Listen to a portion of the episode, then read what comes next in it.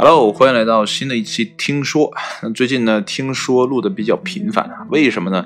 啊，因为最近的时间呢，并不是很呃很按计划的去进行的啊，总有一些呃事情呢突如其来啊，就没有办法。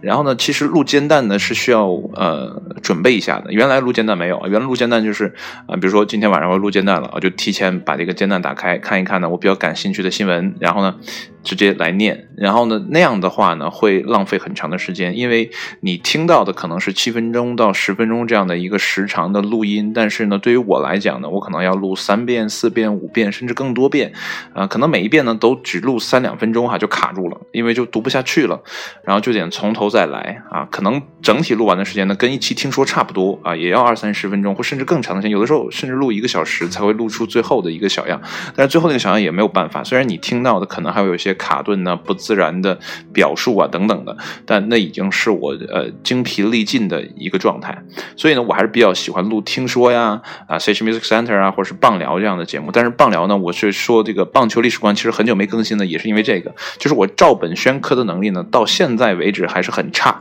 虽然呢，录啊煎蛋阅读这个板块呢，录了差不多呃。大半年的时间，但是呢，这个把握的这个阅读的尺寸还是很差，所以呢，现在呢，我基本上是每天下班回来的路上呢，在车上去呃找今天我觉得不错的可以分享给大家的啊新闻也好，或者热点也好，或者小趣闻等等啊，然后呢，先在车上的啊。简单的默读一遍啊，大概有些不认识的字啊，不认识的词啊，啊，英文呐或者什么的东西呢，去理解一下，然后呢再熟读几遍啊，在车上默念几遍，这样差不多到家呢，可能呃再读就不是第一遍读了，可能是第四遍或者第五遍这样的一个状态，这样呢录起来呢，啊会省一些时间。那今天呢就是比较特特殊的一个状况，因为呢下班比较早啊，平时呢我都八点下班啊，今天呢是四点半下班，呃，下班发现啊，这个这个下班这个。高峰啊，还有赶上这个放学的这个高峰啊，千万不要坐车，还不如八点下班。八点下班呢，我可能回来一个小时，但是你要赶上高峰呢，可能就一个多一个半小时，甚至两个小时这样的一个状态，呃，很麻烦啊。所以莫不如还是晚点啊。然后呢，晚上呢又约了朋友，呃，去附近的商场呢去转一转。然后呢，在等他的时候就打个篮球，然后突然发现自己真的上岁数了，这个肺活量。就感觉在场上好像要憋死了一样，就喘不上来气的那个感觉。然后呢，还赶巧了，我们队呢就是插拍嘛，然后这有一个这个后卫啊，太厉害了，就跟他一比，我简直就是弱爆了。然后就我们那个队伍就下不来，就三个队插拍嘛，轮番的。然后我们那个队呢，就从我到那个场地，差不多我看表好像是七点四十，一直打到那朋友来，差不多八点半、八点四十这样的一个状态，就基本就没下来。啊，顶多就接两个电话的时候下来说两句话，然后又上去，就整个的这个肺活量、心肺功能啊，真的是在急剧的下降，所以不能每天都坐着啊，确实应该出去运动。但是接下来的时间呢，可能，呃，这个运动的情况会增多啊，因为呢，呃，接下来要搞一些活动，搞一些活动呢，可能要以教练的身份呢去啊做这些活动啊，所以呢，又要开始亲近自然了，亲近户外了啊，这个还是。很棒的，很棒的。然后呢，就呃，今天的话题呢，也来源于啊，做 这个活动上面的一个小状况。呃，我之前好像也在我的棒聊节目中提到过哈，说现在有一个呃想投这个项目的啊一个大哥大姐哈，我之前说过。然后呢，就搞了一下这个预演啊，就。前天啊，前天搞了预演，然后那个预演完了之后呢，就浑身酸痛，也是不得劲啊。就是因为在预演之前呢，有一些空闲时间，大家还没到齐，就打了会儿篮球，啊，就感觉整个人糟透了。确实是不经常动啊，真的是不行，这个体能真的是跟不上。然后呢，在这个活动当当中呢，啊，就是遇到一个呃。应该叫小姑娘吧，才十八，人家才十八。然后呢，就问了一下这个关于升学的内容，因为我是我们这边商大毕业的啊，商业大学啊，商业大学毕业的。然后呢，就呃简单聊一下，问一下就是我们学校怎么样啊？因为他可能也想报考这样的一所学校，呃，他好像是学理的。然后呢，我就跟他说，我们这个学校呢，可能呃。会计专业呢，虽然人很多，但是呢，并不见得很好。虽然我们是一个商科学校，但是我们商科可能啊，其他门类会更好一点啊。但是会计也不错，但是人太多啊，可能上课会影响一些啊，什么什么的，巴拉巴拉，就是我的一种感受。因为我学的是建筑环境与设备工程啊，就是属于土木类的，就是理工的这样的一个专业啊，所以他们那边我并不涉猎，只是我的一个人为感受。因为上大学期间，很多的朋友都是会计学院的，或者是经济学院的，就那边的人很多啊，所以呢，就觉得哎呀，可能是不是这个上大课的时候人特别嘈杂，可能这个收听效果不是特别好啊，可能有这样的一个考虑。但是后来呢，呃，我又一想，我之前听到过的内容，我就跟他讲了一下，我说你这样，如果你是学理的话呢，你不妨去。做一些基础的，呃，学科的学习，你也不要去选哪个专业，比如说你你想学会计或者想学金融啊，或者想学什么东西，你最好呢在大学期间呢先别别选这个专业，你可以先选呢数学，呃。那个，我因为之前听这个叫李雪松，应该叫李雪松还是叫李雪峰，我记不清了哈。然后呢，他在呃，他是谁呢？他就是那个考研的讲课的啊，讲课那个老师，他特别逗嘛。然后就是个段子。后来我就没事我就翻翻他那个整个的一个段子，他就给你讲什么叫一级学科、二级学科、三级学科。然后他就说呢，有很多的学科呢，其实你在这个大学学呢，其实并不是特别的理想，因为那个。比较庞杂，所以呢，呃，他也说啊，然后还听到其他的一些大牛的人也在说，就是你上大学期间呢，最好选一些基础类的学科，比如说我刚才说的数学，或者说呢，呃，这个物理学啊，化学，啊，还有这个。我听的是吴军先生他讲的，你可以听呃学一下这个，而不是吴军先生啊，忘了是哪个，是一个经济学的还是谁，我记不清了。然后他说呢，你可以学一下文学，应该是文学啊，就是学我们说呃语文啊，就是我们所说的语文这样的东西。就是你可能不太理解为什么上大学期间要选这个呢？这个就是他们大牛会给你讲为什么，我就。讲我能记住的，他说呢，我们现在的这个时代呢，变化的速度呢，实在是太快了。就你大学学那个专业，虽然你现在看哈，可能你大一准备学这个专业，比如说计算机，或者说我们那个呃建筑环境使用工程，你觉得你这这一年，就你上学的这一年，呃，这个什么就业率啊等等的都是非常非常好。但是呢，等到你真的上了大学之后，等你大学毕业之后，可能这个行业呢就没落了，因为这个时代变化的速度太快了，熵增。太迅速了，每一个行业的这个就是朝令夕改的一个状态。你今天觉得好，可能明天就不行了。就可能你在念大学的期间，还没等你到毕业那个期间，这个行业基本就不存在了。呃，他就举过一个例子，我记不清是谁说的了。他说的是，呃，现在的啊这个人工智能领域呢，已经不再需要当初的那种人才了。可能那时候需要一些基础的，啊，说这个搞一些啊什么架构或者等等这种简单的啊。我这我这个不专业哈，我就简单说，他可能需要这样的一个人才。啊，虽然说现在人工智能这个行业还需要人才，但是需要人才已经跟之前不一样了。那你这个时候就需要在这个行业里去纵深去发展了，你才有机会去到呃他们现在需要的这个人才的啊这个位置。所以你现在上大学再去学计算机或者学人工智能相关的专业啊，虽然现在大学也没有人工智能这个专业，我都呃持怀疑态度哈。但是等你毕业那个时候，人已经不再需要这样的人才了，他可能需要你高一个 level 的这个。人才，所以你在大学期间，莫不如花四年时间呢去打基础。因为呢，我之前呃是也说过，我特别喜欢万维刚先生啊，他就会跟你分析很多。但是他大学学的就是物理啊，我没记错，他学的是物理。所以你看，一个学物理的，然后他去写文章，然后他去给你翻译国外的最新的一些呃这些呃大咖们写的书啊，他给你写这种类似于书评的东西。然后很多的书的前言呢都是他来写的啊，或者叫序言都是他来写的。所以你可以看得出来，他在在呃，这个以物理的为基础啊，掌握一套核心的这个理论框架之后呢，它可以往里面添任何东西。所以说，像数学、物理、化学，然后呃，这个语言，或者说我们的这个这个文学，就这一块呢，其实它是在帮你打基础，为你的二级学科。其实我也记不太清，大家可以去查一下什么是一级，什么是二级，什么是三级啊？比如说像呃经济学啊、金融学啊，还有什么法律啊，这可能都是二级学科。但是如果你大学就学这种学科的话，可能学得很泛泛。然后你大大学毕业之后，你可能还要去再啊，就是工作，再去实践，再去等等等等的。呃，莫不如呢说现在这个就业的行情呢，也没有之前那么好吧。因为现在大学生遍地都是，所以大家对这个啊，虽然我不太喜欢哈，就是对这个文凭看得那么重啊，虽然我不喜欢，但这个世世呃世界上呢，就是有需要这样的一个东西，你必须跟。呃，人拉开层次，要么呢，你是靠你的工作年限，比如说我大学四年我不念，我十八之后呢，呃，我可能是上一个大专，我是一个专业的什么技术专业啊，然后我可能就去工作了，我工作几年之后，我也可能当上 CEO。比如说在德国，就是很多的 CEO 呢都是呃学徒嘛，你从上高中之后呢，可能就要开始学徒，一直到大学等等等，他们那个制度可能跟咱也不一样，但是你一点点干，你也可以去当你那个行业或者你那个领域、你那个公司的 CEO 也是没有问题的。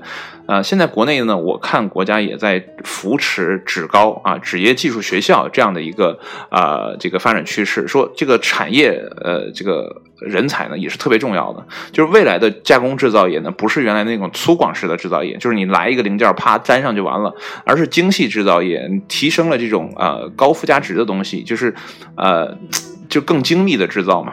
这也是呃中国制造二零二五的这样的一个发展趋势，所以对这部分人才呢也是有些啊需求的。所以如果你能在你的这个行业里去纵深去挖下去，说不定呢比大学生刚毕业的大学生还要好找工作，还要赚的更多，甚至未来的发展呢也不比大学生毕业之后要差。所以呢，如果你选择了大学这条路之后呢，可能你要面临的就是读研。那你大学期间呢，你选了一个特别泛泛的，像我大学学那个专业很泛泛，呃，你要学呃制冷。你要学供暖，你要学水给排水，你要学巴拉巴拉的一大堆的东西。当你毕业之后呢，可能这个跟你的生活，跟你的呃这个。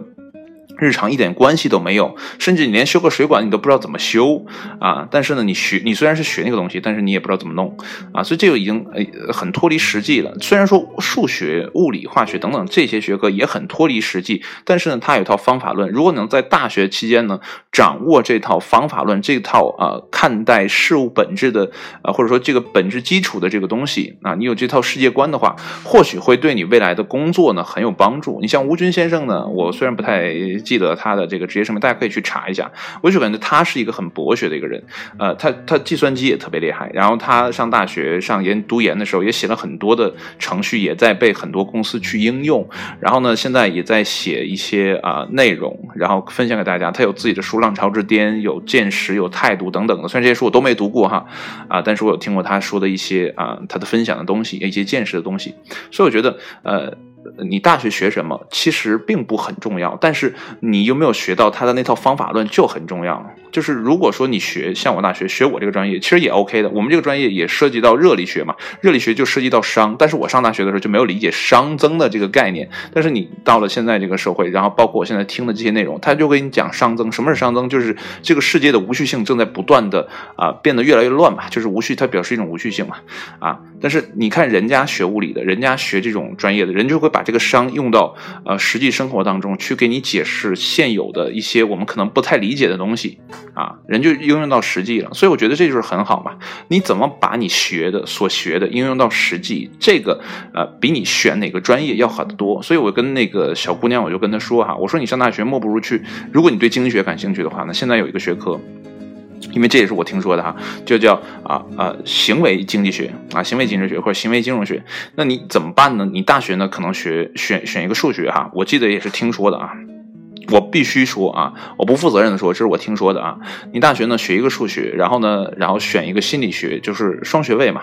然后你去修，然后修完修到这个这个你考研嘛，然后你再呃去考经济类的啊这个专业的，然后你再往。这个发展心理学、发展这个啊行为金融学这个方面去靠，因为呢，行为金融学呢也是一个正在发展的学科。就请注意这几个字，这个字我很较真儿的说，是正在发展的学科。所以这一套理论呢，也没有一个一定之规，也没有一本教科书说我说的就是对的，因为这个东西还在不断的向前演进。好像是九几年，呃，是尤金·发马还是谁，我记不清了啊。然后他研究出来的，夺了一个得了一个诺奖。那之后呢，大家才对这个理性人的假说呢产生了怀疑，就是广。泛的一种怀疑，对人不是理性的，人还是感性的。就是人在做一些消费决定也好，或者在投机决定也好，他还是没有我们想象的，那只是一种假设。嗯，我们在现实当生活当中呢，没有那么多假设给你用的。所以呢，你在面对真实生活的时候呢，还是要考虑一些其他因素的。所以呢，呃，行为金融学在这个时代呢应运而出，让很多人呢现在在做投资也好啊，在做其他的呃什么交易也好啊，已经在考虑这方面的因素了。所以呢，有。有些人会应用这套理论呢，去赚钱啊，去发家致富等等的，所以我觉得这也很好。你要看一个长远的态度，因为呃，长远来讲，这个世界变得是越来越复杂，越来越呃，就是你摸不着它的脉门。可能呃，八几年、九几年那时候呢，大家可能说当个产业工人很 OK 的，但是你遇到了这个呃，这叫下岗。那一波之后，你也很无助的。现在呢，可能没有下岗这个词，但是很有可能分分钟这个产业就不在了，对吧？你可能要去想办法把这个产业，呃，不在的时候，你应该怎么办？今天早上我我我忘了是听的什么东西哈，然后他就说，呃，给现在的一些公司员工去做一些评效的话啊，就是做一调查吧，他这种调研，呃啊，对，他说的是一个船，是美国的啊一艘什么呃。舰什么舰艇啊？然后这个舰艇呢就特别厉害，它它有一个超前的这种一个实验啊。然后呢，它是把这个一个工作或者说呃，就一个工作一个专业工作，让它分配给好几个人干。就是你只要这周围的人呢，你看到这个事儿，你都可以去干啊，就这样的一个操作方式。然后他这个得出一个什么结论呢？就是现在你越专精的人呢，可能越不太适应这个节这个世界的节奏，反而是那些呃像呃。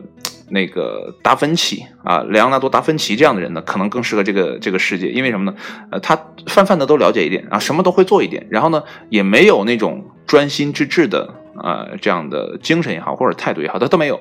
啊，就是看到什么做什么，哎，反而呢，呃，特别适合在这个时代生存，因为这个时代变化太快了。你这一分钟决定说我做这件事情，我会花很长的时间，十年、二十年时间去做，但是可能十年、二十年之后，你所在的这个行业呢，它是一个翻天覆地的变化，可能整个的呃大环境还在啊，但是呢，每一个人可能在这里面都要改变自己的呃生存状态啊。就比如说，原来你要做篮球教练的话，OK，你就教孩子打篮球就 OK 了，你就专业教就可以了。但是现在呢？呃，这个篮球已经变成一种，我感觉啊，变成一种服务行业，它的模式也变了。原来教练呢就是口碑啊，比如说姚明的教练，就我打得好，我就是这个队的教练，然后你就给我送学生来，然后跳完给你送省队等等。但现在家长不一样，现在家长说我只要让孩子玩一玩就 OK，我让他了解一下就可以了，他让他有个见识就可以了。所以你这个教练教的水平呢不一定有多高啊，但是呢，你得给家长看一个资质啊，说我们这是哪个学校毕业的啊，有过什么样的经验，这个就 OK 了，有这种全部专就 OK 了。然后接下来呢，他可能来的这种模式也不一样，原来是通过介绍。啊，这家引荐那家引荐，但是现在呢，就是销售式的啊，我有一个销售员去跟你谈你的孩子怎么怎么样，或者说我们做一些线上活动等等，把这孩子圈过来，它就变成了一种服务服务业，服务业才会有销售嘛。对吧？你你见过哪个专业教练说，我去找孩子，我你给我交钱，然后我来教，这个没有的，对吧？在美国还是流行那种营嘛，到这个季节我是开营，然后这些孩子来来来训练，更多的时间还是孩子在家自己去做一些事情，或者说你在校队有教练去教你这个东西。所以你看，现在中国的这个服务业做得很好。那就是少儿培训就是做的很好，但是你可能再过十年，因为十年前可能这个行业并不火，因为我上大学那会儿，我上高中那会儿都没有听说有什么呃篮球学校啊要要去呃做些什么东西，我这都没听说过。但是呢，嗯，现在这个时间点它就存在了。而且呢，很火，很赚钱。呃，包括，呃，之前有个叫宏源体育，现在应该改名叫动音还是叫音动体育了，也得到了大量的融资，对吧？这也就是十几年的一个时间的一个变化。但是这个产业它能不能存存续更久？就要打一个问号，就没有一个产业可以一直兴盛下去的，这个很难啊。未来可能还会有说教人打篮球，就像当年姚明的教练，他也在教人打篮球，但是他那个模式跟现在模式就不一样。那未来你敢保证未来的模式跟现在模式也一样吗？所以不好说。所以你从业从事这个行业，你去做篮球教练，你现在觉得哎？找到一个好的，像东音体育也好，什么这样的名字啊，投靠这样一个大公司。但是未来会怎么样？你的职业规划会怎么样？但是未来可能还会需要教练，但是需要的教练的技能又是什么样子？谁也不好说。所以你现在上大学就言之凿凿的说我要选择某一个专业，我未来之后就要干那个。这个你要说十年前可能还有可能啊，但是现在我觉得，嗯，这个这个趋势啊，不是这样的。我理解是不是这样的？因为，呃，也这也分人吧。有的人觉得说，我上大学就这个，然后大学之后呢，嗯，呃，家里给我安排一些工作哈，或者怎么样的，呃，可能我就按照这个按部就班，我就去了。但是很多。大学生在读了一到两年、两到三年的这个时间之后呢，他自己会有思考，可能说呢，我要去读研，可能说呢，我要去呃考公务员等等的，就跟最开始那个初衷就变了。所以，如果你的目标是考研或者是考公务员的话，那你大学学什么真的很重要吗？我觉得压根不重要，对吧？那只要你差不多，你你你在考研之前把这个复习，或者考公务员之前把这个东西复习完了，就 OK 了嘛，对吧？有什么难的呢？是不是啊？所以呢，选专业呢很重要啊。还有一个就是你怎么看待这个啊问题的视角。呃，说说到这儿呢，我还是想说，就是呃，时刻保持一颗呃这个怎么讲，就是接受外界信息的这样的一个状态，不要太封闭自己。今天跟朋友聊天，就是朋友就说，嗯，你是个中年人啊，我确实是个中年人啊，三十岁了嘛，原来是，呃，这个确实是到中年了啊，但是状态不太像。啊，就是我个人感觉自己状态不太像，但是实际上呢，我确实有点中年。我之前也说过，我现在听歌呢都不太听新歌，这就是很危、很很危机的一个一个状态，就不听新的，都听老的，你就永远陈就在自己的那个年代里，你就拔不出来，拔不出来呢，你就没有办法跟上这个时代。还好在一点呢，我就听一些，呃，这些大咖们给你讲的一些内容，好在我还能跟上一点时代的脉搏。如果这个再跟不上，那我就是个老顽固，三十岁就开始老顽固。你想，这个人在活到六十的时候，他有药可救吗？啊？所以说到这儿呢，我就想说，呃，现在很多家长呢，就是在自己的行业里纵深的很深啊。我们对自己的行业呢门儿清，我可以告诉孩子，你不要来我这个行业，你可以来我这个行业，顶顶多就给两这个选项。如果你让他去说你能不能从事别的行业，他没有办法给出意见。所以那天呃参加活动的时候呢，那个就是家长带着孩子一起来的哈，然后这个应该是应该是母亲哈，母亲，呃。应该是啊，虽然我没没仔细问是不是母亲或者是阿姨什么的，那不知道了啊。然后就问这个事儿，然后我就跟他说大概是这样的一个状态啊，然后也跟他提了这个。呃，行为金融学这样的一个状态，但这个还是要看呃孩子自己的呃选择。那有的孩子说，我喜欢数学，我喜欢物理，我喜欢化学。那你上大学，你可以选这种基础性学科，包括说你想学法律。然后我之前听到的建议呢，是你大学可以学文学，因为这个对咬文嚼字这个东西呢是很重要的。法律的上面的条文呢也都很多很多的字眼，你要是挨个去抠的，对吧？所以你怎么去把这个文呃这个比如说文献也好，或者说这个。诉状也好，等等，我不太懂哈。然后你要把这些东西都抠明白，你找出他们的缺陷，你能用利用这个缺陷去当做你的武器去攻击别人哈，或者说保护别人等等的啊。那你需要一个很深的文字功底，对吧？那你如果你文字学得好的话，那你可以写书啊，等等等等等等，你可以做很多事情啊，对吧？现在一个人，如果你有一个超强的文字功底的话，你可以做很多事情。你写文案也好，你是做这个小说也好，或者像像我这样做一个声音媒体也好。能做的真的很多，对吧？未来的时代，又会有什么新职业？根本不知道。现在一个呃叫这个叫呃 talk show 啊，原来在国内也没有，也是美国的东西。脱口秀这个东西也没有啊，原来都是相声，对吧？那现在有了脱口秀这个门类，那等未来呢，又会出现什么新的东西呢？并不知道，没有人知道未来会是个什么样子。所以当下该做的事情就是选一个你觉得你大学四年愿意花时间去理解的，啊，去纵深去钻研的。然后在这个期间呢，外来再有一些兴趣点，你去抓住它，去修一个二学位，或者不修也好像我大学我也没修什么二学位，我就去学我自己感兴趣，我就泡图书馆，我去学 PS，我去学 AI。我大学毕业之后我。虽然第一年我没有做这个东西，但是第二年我就找了一个呃商场，我就去做这个平面设计，对吧？虽然我必须承认，第一个设计出来那个东西，恶心到现在我都不想再看一眼，嗯，这绝对的差评。虽然现在做的东西也不怎么样哈，但是呢，我有一个长足的进步。但这个长足进步的基础呢，是我十年前。在图书馆里看的那本书，如果不翻开那本书，我没有这个想法，我没有被这个东西所吸引的话，我不会走到今天这个地步。所以我觉得家长不要给孩子太多的呃指导性建议，你只要告诉他，或者说你找一个明白人告诉他说，哎，这个世界是什么什么样子，大概怎么怎么样，你未来是个什么样的状态，你让他去选择，因为人总要对自己负责，负责的第一步就是对自己的选择负责。对吧？没有人可以帮你稳稳妥妥的安排完这一生，这很难，太难了，啊！除非是你家这个。钱也好啊，或者是权也好啊，等等的东西啊，到那个位置了，才有可能达到这个状态。要不然，这个小老百姓啊，真的是很难做的啊。如果在这这么难做的情况下，怎么办？就武装自己。我觉得现在很多的父母也好，就是哎，有了孩子之后呢，就不断的为孩子去拼搏。像我刚才说的，一直在自己的这个领域去纵深去去做这个事情，然后忘了其他这个世界上还有很多的领域，很多的行业。你可以去尝试，就你自身都可以去尝试。然后前一阵儿呢，呃，我失散多年的，就很久没联系的，呃，前任啊，就莫名的联系到我，然后呢，我就。听了他一番话之后，我就告诉他，我说，嗯，你无论到什么情况下，你都还有选择的权利。虽然这个话我说起来很简单，我就站着说话不腰疼嘛，但是对当事人来讲可能很难。但是如果我们跳脱出来，我们用一个上帝视角去看自己的话，确实是这样。就是你即便再糟糕的时候，你也可以选择坚持或者是放弃，对吧？你怎么着还有这两个选择。是不是？所以说我们在呃当家长也好，或者说当领导也好，还是怎么怎么样也好，我觉得啊多门类的知识、跨学科的这个学习，或者说终身的这样的一种呃学习，或者说了解知识的这样的一个态度，我觉得特别好。虽然我并不是说呃自己怎么怎么样哈，因为我学我听那些东西我也记不住啊，听完就忘。但是我多少说像漏斗一样哈，我可能给我来一百个，我最后漏一个。那我多少这一年我有点进步，对不对？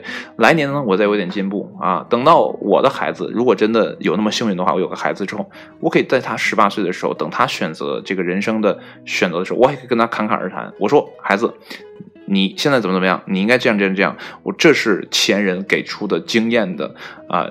这个是哲学也好，还是什么理论也好啊，姑且不谈啊。但是呢，确实给出了这样的一些建议和意见。但重点是你要怎么去选择。我只是把这些东西给你放在那儿，像文献一样，一个个的摆在你的面前。怎么做选择？没有人会对你的未来负责，只有你自己。这是我母亲最愿意跟我说的一句话。你怎么选随意，你只要记住了，最后脚上磨的泡是你自己走的啊。这个事儿你别来回来找我。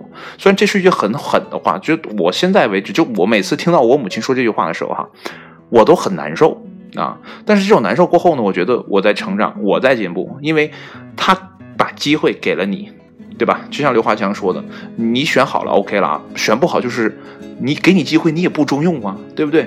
啊，人生就是这样，机会来了，抓住它，让你做选择的时候，你就安心的去做，事后呢，别去后悔。哎，你就按部就班的啊去执行自己这个，但是你可以临时的改变路线，对吧？因为未来变了嘛，你不可能保持既定路线去继续向前看。比如说今天咱走一条道，原来你觉得这条道可以走，就像现在修地铁的状态，你可以走，对吧？但是突然今天修地铁挖到了啊，挖的满满满地都是坑，你还能往前开吗？人都围起来，你只能改道。对吧？这是没有办法，但是你最后的终点是哪里？你终的最后终点还是你那个想去的目的地，对不对？那你就把自己的目的地设好啊。比如说，我未来想成为一个什么样的人，而不是，呃，哎，什么什么样的人也不对哈，就是，嗯，自己会是什么样子吧？这么讲可能更更准确一些啊。性格也好，还是怎么样好，有一个哎终点在那里啊，设立一个目标，然后呢，你就按照你想的方式。往前去，所以我现在为什么说小朋友越早知道自己想要什么越好，即便这个东西他求而不得，我觉得也是个特别好的事情啊，因为他知道有些东西他要为之付出的啊，是呃这个努力也好，还是事后的懊悔也好，等等的，无论是什么东西，他都他都得去学会说这个世界没有我们想象的那么呃顺当。今天呢，我又看到一句话哈，叫呃德不配位啊。德就是仁德的德，不啊不就是不吧，配就是匹配的配，位置就是位置的位，必有殃灾啊！德不配位，必有殃灾。殃就是遭殃的殃，灾就是灾难的灾啊！必有殃灾。呃，这是哪儿来的呢？今天呢，无意翻到了这个。叫什么超越啊啊，李超越还是刘超越，whatever 无所谓啊。然后下面有一个评论，这个夸夸给他说完之后，下面有个评论就是这句话。哎，我之前从来没有听过，后来一看还真是这么回事他就讲说什么呢？如果一个小朋友从小就被娇生惯养。啊，他本来就什么仁德、什么品德都没有啊，他也没有积德，什么都没做过，然后享受了那么大的一个福报。当然了，你觉得可能我在这儿瞎掰哈，但这个就是信则有，不信则无的一个东西啊，我也不去跟你强求。但是我想说的是，就是呃，他说啊，他文章中说这是能量的问题，我觉得如果他说能量的话，我觉得他贴点谱啊。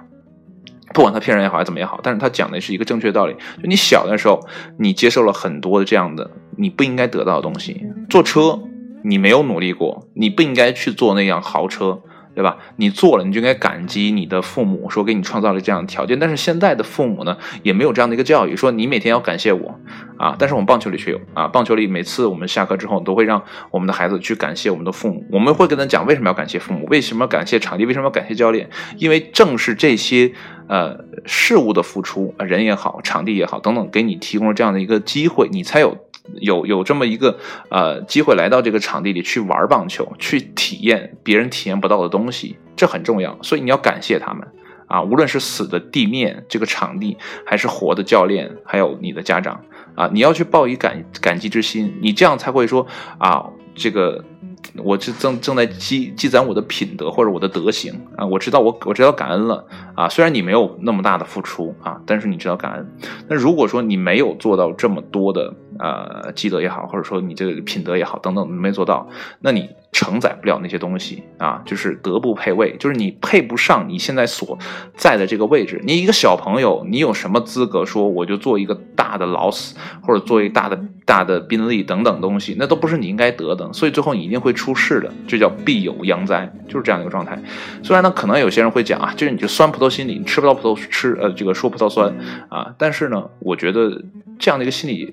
对自己个人实践来讲，并没有什么不好的地方。最最起码，我可以宽慰自己，说我今年三十，我还处在一个吊儿郎当的状态，我可以宽慰自己。这只是，呃，怎么讲，让自己不会再得心理疾病。虽然，呃，没什么钱，然后自己再生病，那就更糟糕了，对不对？啊，这可以宽慰自己。但是如果说你觉得这是一个，哎，说的很对的啊，或者说一个古语有之的东西，你觉得它是一个道理的话，那你不妨去践行这样的道理，对不对？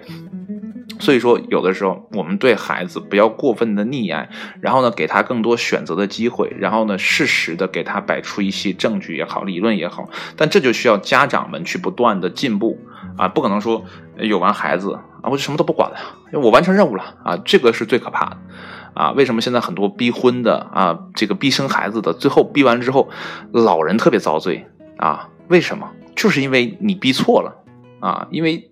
这些你的孩子根本不想再去生孩子，也不想去结婚，你逼他干嘛呢？逼完之后，他回来最后肯定还得说你这个老人不对，对吧？你感觉你你是在帮你的这个家族言传，呃，这个后代等等一系列的东西，到最后呢，啊，你还是落满院的那个人，啊，所以一切都是这样哈，就是不断的去精进自己，让自己时刻保持 stay foolish, stay hungry 啊，这个乔帮主说的话啊，我觉得说的也有点道理。就是今天学了什么东西，明天通通忘掉。等你把这些东西都忘掉之后，再剩下的那个东西就是你的东西啊！现在我能说的，大学选择的这个。这些专业就是我剩下的东西。虽然我现在不选专业哈，但是我觉得很多小朋友他会迷茫，他需要这样的一个建议。当然我不专业哈，但是你你怎么去找到专业的，这就需要你平时不断的去听，不断的去接触，不断的去了解，你才有可能知道哪个人会给出这样专业的建议。你别不要到说我马上要考，我明天就要报考了，我明天就要填表了，我现在什么都不知道呢。你问谁呢？谁能告诉你呢？对吧？你可能要花很多的钱去呃去咨询这个东西，但是咨询的东西可能又不太靠谱，对吧？你又不可能把你孩子的未来通通交给一个咨询公司就搞定了，对吧？所以呢，一切东西自己为自己负责啊，自己呢也为自己的孩子负责。你要负责的东西不单只是他的衣食住行而已，这只是很简单的一个东西啊，不要太过啊，其他东西更重要，精神层面的，他的生活层面的，这都很重要。啊，好了，今天呢扯的就有点远了。中心思想就是大学，呃，就高中生毕业之后，你这个择校问题呢，真的蛮重要的啊。如果你真的搞不清这个未来的状况，你就搞清当下自己喜欢什么。如果你到大学发现这个专业不是我喜欢的，你看你有没有能力再去换一个专业，或者说你在这个专业里就学，我每次考试就六十分，我上大学就是每次都六十分，我就谢天谢地。呃，然后就 OK 了。然后呢，我再去学自己喜欢的东西啊。只有你喜欢的，未来才会让你走得更远。如果你真的不喜欢它，你每天都在单调的这个做同一件事情，等你离开人世的那一天，也没有人会记住你啊。大家都知道你就是个螺丝钉，就在那里边啊，就做那个事情，很无聊的，很机械的，因为你没有在那里面产出心流的状态。你也没有产出那种发光发热的状态。一个人只有当他被人看见了，他才真的存在。所以这也是为什么很多恐怖片里面说，我知道这个呃恶魔的名字了啊，他就会被我消灭，就是这个道理嘛。好了，今天的节目呢就到这里啊，说了说又录了三十多分钟。本来以为录听说可以很早睡觉，没想到啊又录很晚。但是还好，就录一遍啊，这个就录一遍啊，感谢自己啊，就录一遍。好了，今天节目就到这里，谢谢你的收听，我们下一期听说再见，也可以听我的煎蛋阅读，拜拜。